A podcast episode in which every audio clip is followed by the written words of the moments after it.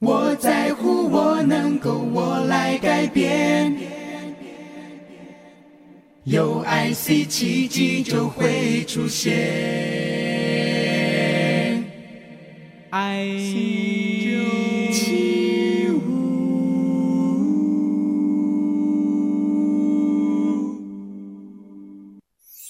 圣修伯里说：“每个大人都曾经是个孩子。”林肯说。影响我最深远的是我的母亲以及她所说的故事。我爱月亮床边故事。晚安，月亮床边故事。小青姐姐邀请每一位大孩子、小孩子一起听故事，不管多忙，也要和你一起听故事。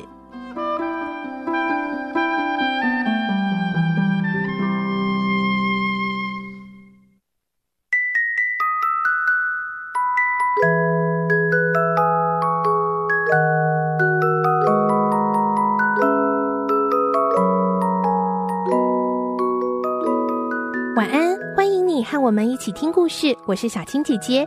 今天我们继续来听《小王子》的故事第十集。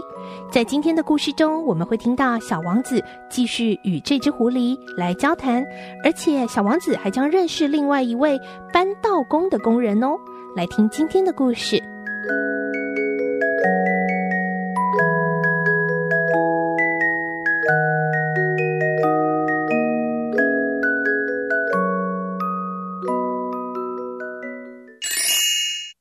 小王子第十集，一只狐狸。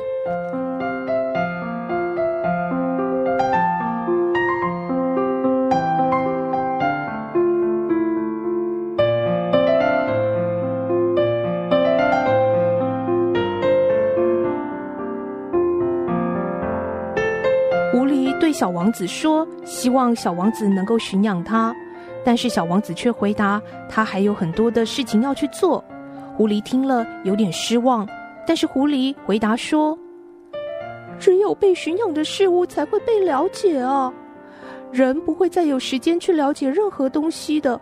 他们总是到商人那里去购买现成的东西，因为世界上还没有购买朋友的商店，所以人就没有朋友。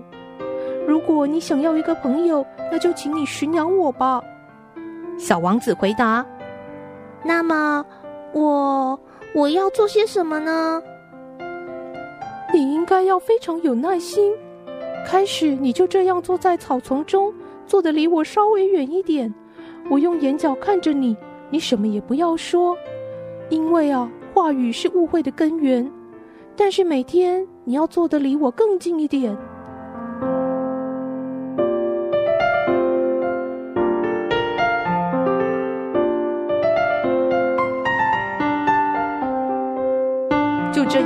第二天，小王子又来到了和狐狸见面的地方，而小王子也就这样驯养了那只他所谓很漂亮的狐狸。出发的时刻快到了，狐狸说：“我一定会为我们的分离而哭泣的。”小王子说：“这是你的错啊！我本来不想给你任何痛苦，可是你却要我驯养你。”是这样的。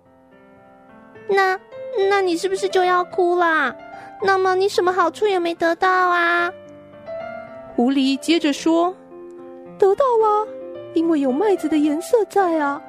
再去看看那些玫瑰花吧，你一定会明白的。你的那一朵是世界上独一无二的玫瑰，它和其他玫瑰有着不同的特点呢。”于是小王子又去看那些玫瑰。小王子对那些花儿说。你们一点也不像我的那一朵玫瑰，你们很美，但是你们是空虚的，没有人会为你们去死。可是我的那朵玫瑰花，它单独一朵就比你们全部更重要，因为它是我浇灌的，是我放在花罩中的，是我用屏风保护起来的。它身上的毛虫是我灭除的。我倾听过它诉说的哀怨，甚至有时候我聆听过它的沉默。因为它是我的玫瑰。这时候，那些玫瑰花显得十分不好意思，都沉默不语。小王子又回到了狐狸身边。再见了，狐狸回答：“再见。我还要告诉你一个秘密，只有用心才能看得清楚。实质性的东西用眼睛是看不见的。”啊，实质性的东西用眼睛是看不见的。小王子重复着这句话，然后把它记在心里。正因为你为了你的玫瑰花花了时间，才使你的玫瑰变得如此重要。还有，你要对你驯养过的一切负责到底，当然也包括我。嗯，我要对我的玫瑰负责，对我驯养过的一切负责。小王子又再次的重复着。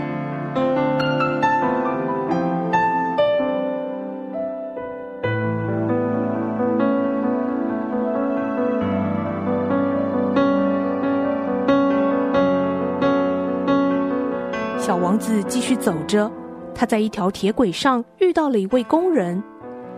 你好啊，你在做什么呢？嘿嘿，我啊，我要分批选送旅客啊，我是一个搬道工。呃，我打发这些列车，一会儿帮他们送往右方，一会儿把他们送往左方。这时候刚好一列快车经过，把整个搬道房震得不停的颤动。哦，他们好匆忙哦！他们到底要去找什么啊？开机车的司机们自己好像也不知道啊。这时候，第二列快车又从另外一个方向开了过来。他们怎么又回来了呢？他们不是原来的那些人，这个啊叫做对开列车。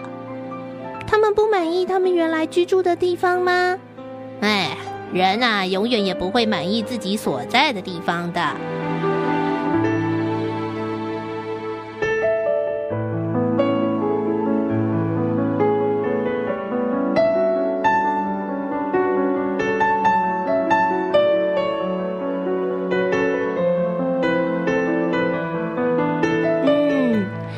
子到了这个地球上，他的所见所闻，其实对我们来说，可能都是再熟悉不过的事，但是对他来说，却是全新的经历。